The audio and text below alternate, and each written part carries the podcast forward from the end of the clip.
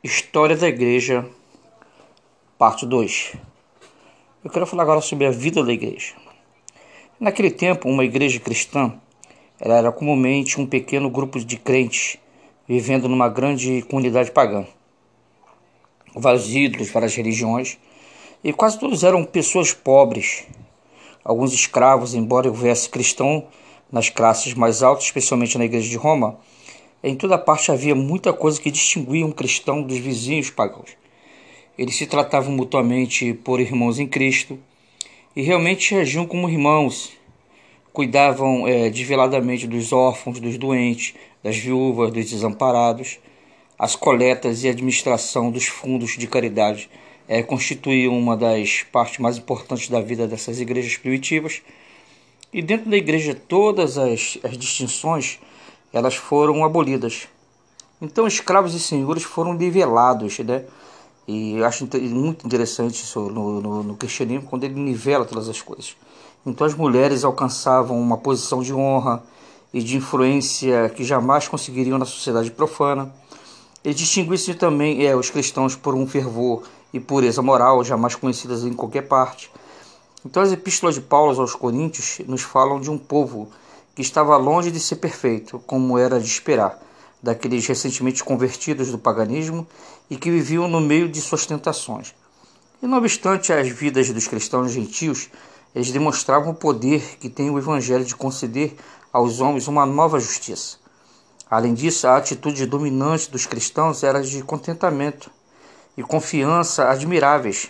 Eles regozijavam-se no amor de Deus, o Pai, na comunhão com Cristo vivo é, no perdão dos pecados, na certeza da imortalidade.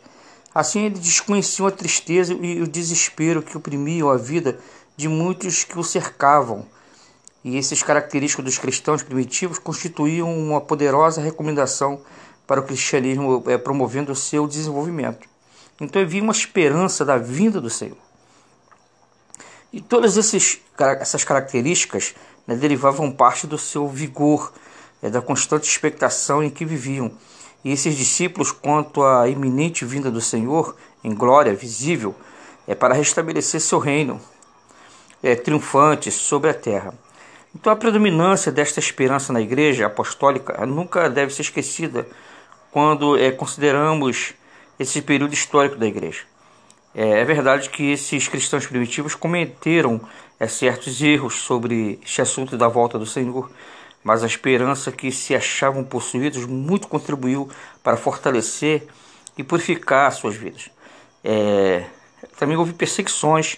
Né? Os cristãos necessitavam de um auxílio especial, pois estavam constantemente expostos a sofrimentos por causa da sua fé. E muitas vezes eles foram assolados pelos judeus inimigos do cristianismo. Os cristãos eram também odiados por muitos por sua vida é constituir em permanente condenação dos costumes e conduta moral dos pagãos naquela época. Então, a partir de Nero, no ano 54 a 68, ano do Senhor, o governo romano começou a hostilizar o cristianismo, é, tentando eliminá-lo de uma forma cruel e vigorosa. E essa perseguição ela variava de intensidade à medida que variavam os governos. Então consideraremos né, é, as razões dessa hostilidade é, no próximo capítulo que nós vamos falar sobre a igreja. E não esqueçamos, porém, o fato de que durante a segunda metade do primeiro século, o cristianismo enfrentou o poder oficial como seu inimigo rancoroso, né? E muitos cristãos, tanto famosos líderes como Paulo, como heróis, outros desconhecidos, receberam né, a coroa do martírio.